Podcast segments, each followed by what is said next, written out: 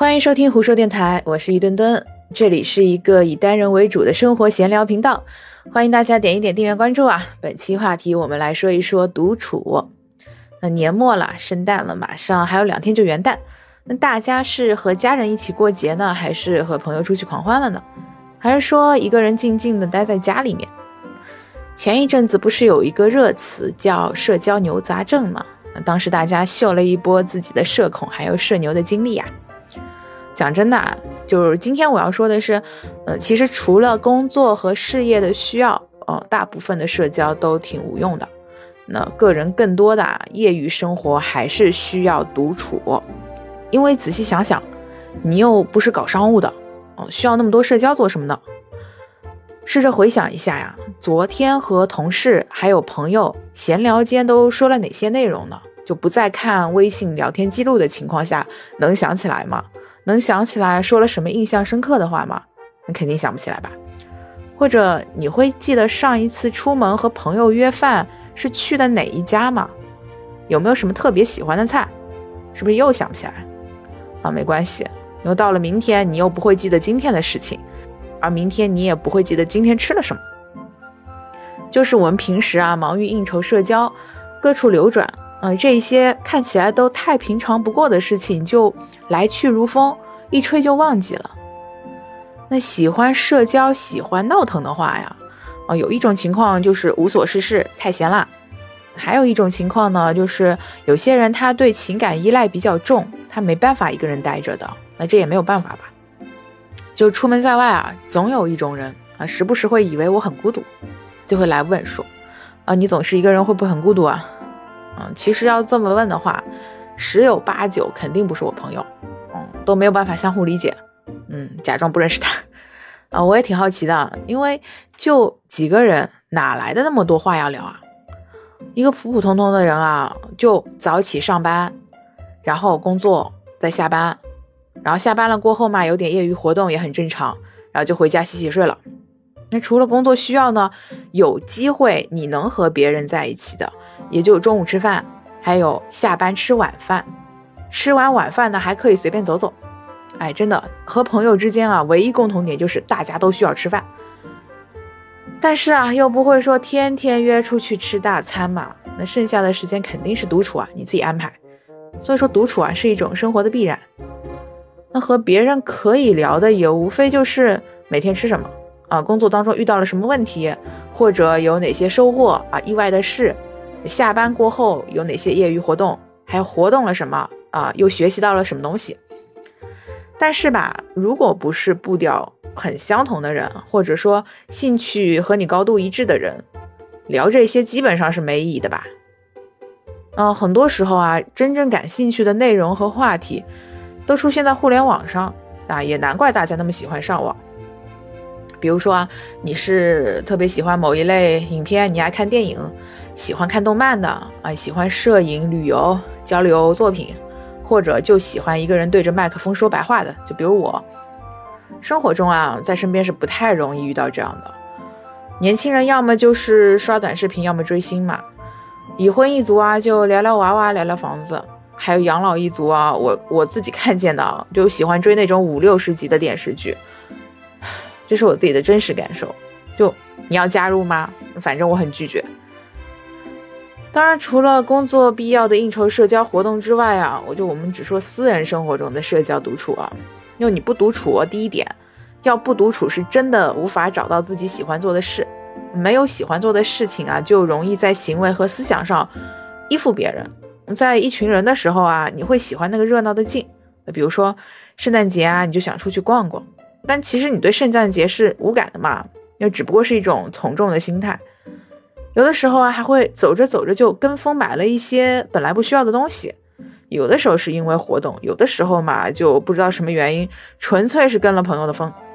拿回家发现可能也没什么用啊。比如说圣诞装饰品，家里又没有圣诞树的了，要买那么多装饰干什么？啊，还有一点是你不独处啊，也真的没什么时间去学习了。学习的重要性就不用再提了。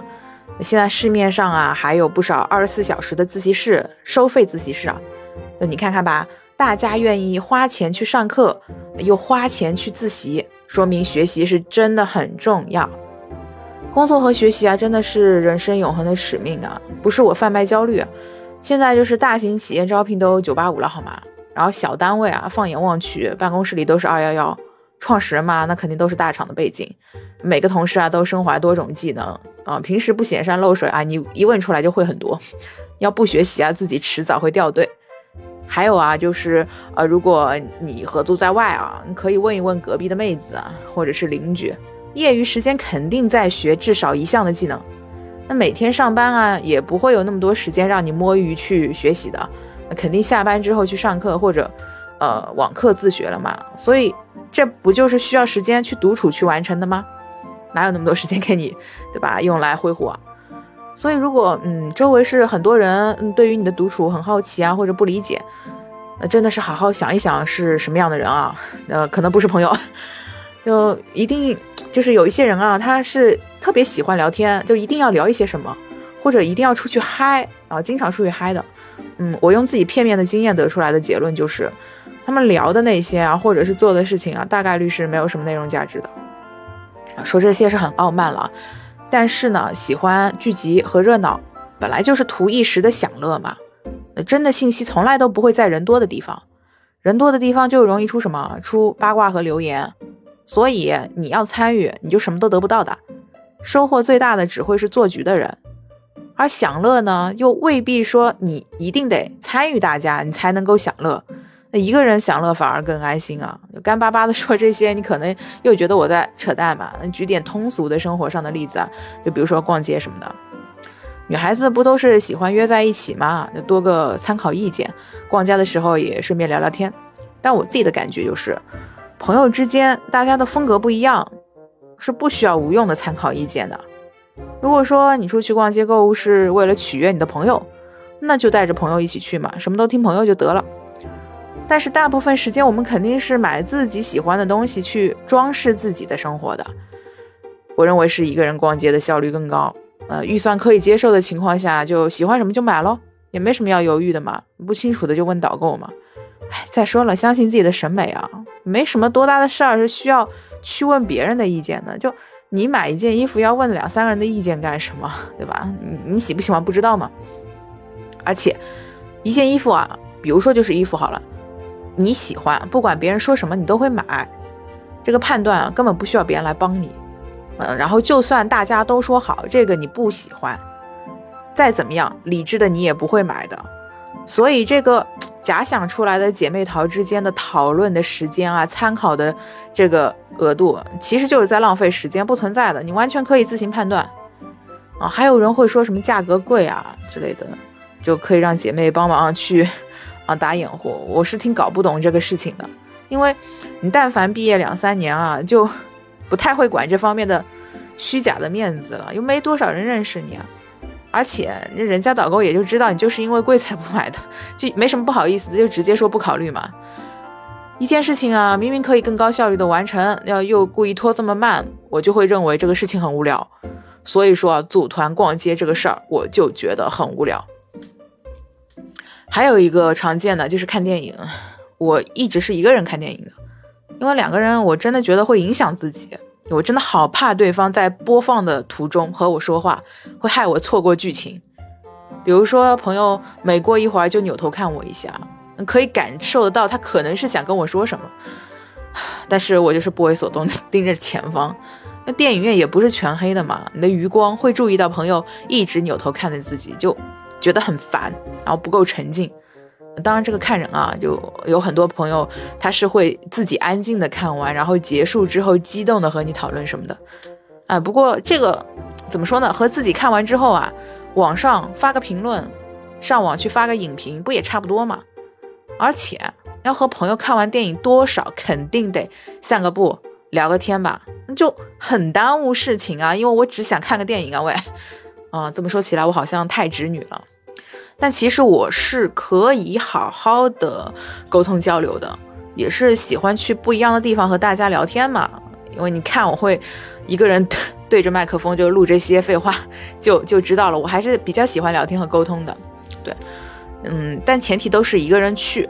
比如说你听大师的讲座，就能够获得一些来自艺术人生的灵感吧。那去健身娱乐呢，也能在奔波之后放松身体；去漫游打卡呀，也能体会不同地方的人情冷暖。那去一个地方，然后听一些话，做一些事情，也是一种体验生活还有学习交流的过程吧。嗯，一旦去了，那去到一个地方，自然就能找到属于你的那个团体，或者啊，起码能找到一些素材。但是啊，这样的底色都是来自于独处。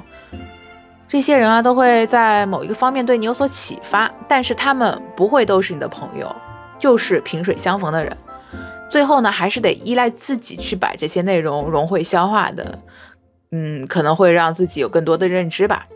哦，说到这儿，插一个很题外的话题，很题外的事情啊，就由这个独处啊，我想回忆一下，说上一期我不是提到自己换工作又换了住的地方嘛，感觉真的是回到 一夜回到解放前，就回到刚毕业的时候，合租真的好吵的，就倒不是影响自己休息啊，我是无所谓，我睡得很好，而是会影响专注度，就是你想做什么事情的时候，你发现室友就真的很吵。